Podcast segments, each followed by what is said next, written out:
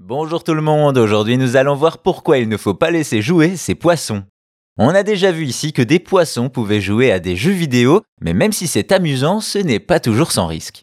Il s'appelle Mutekimaru, il est japonais, streamer et surtout connu pour ses poissons. En effet, ceux-ci sont des joueurs et ils apprécient particulièrement la licence Pokémon. Bien entendu, ces poissons n'ont pas de manette résistante à l'eau et pour jouer, le streamer leur a mis au point tout un dispositif. Une carte est placée à l'arrière de l'aquarium dont chaque case est associée à un bouton de la manette. Ensuite, il utilise un système de détection de mouvement pour activer les commandes devant lesquelles les poissons passent. Ainsi, selon la position du poisson, il active un bouton.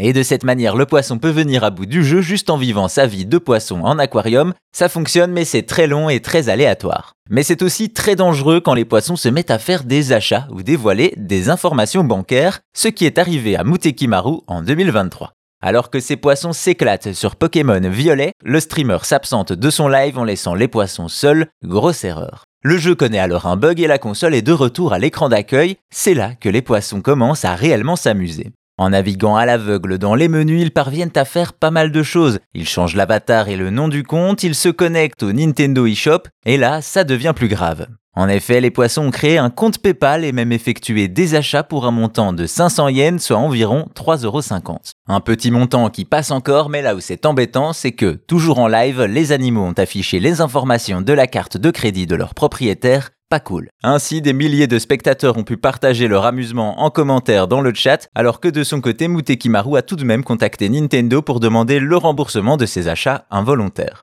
Voilà donc pourquoi il ne faut pas laisser jouer ces poissons. Certes, ils sont sûrement de bons gamers, mais ils pourraient aussi faire n'importe quoi, sinon pire.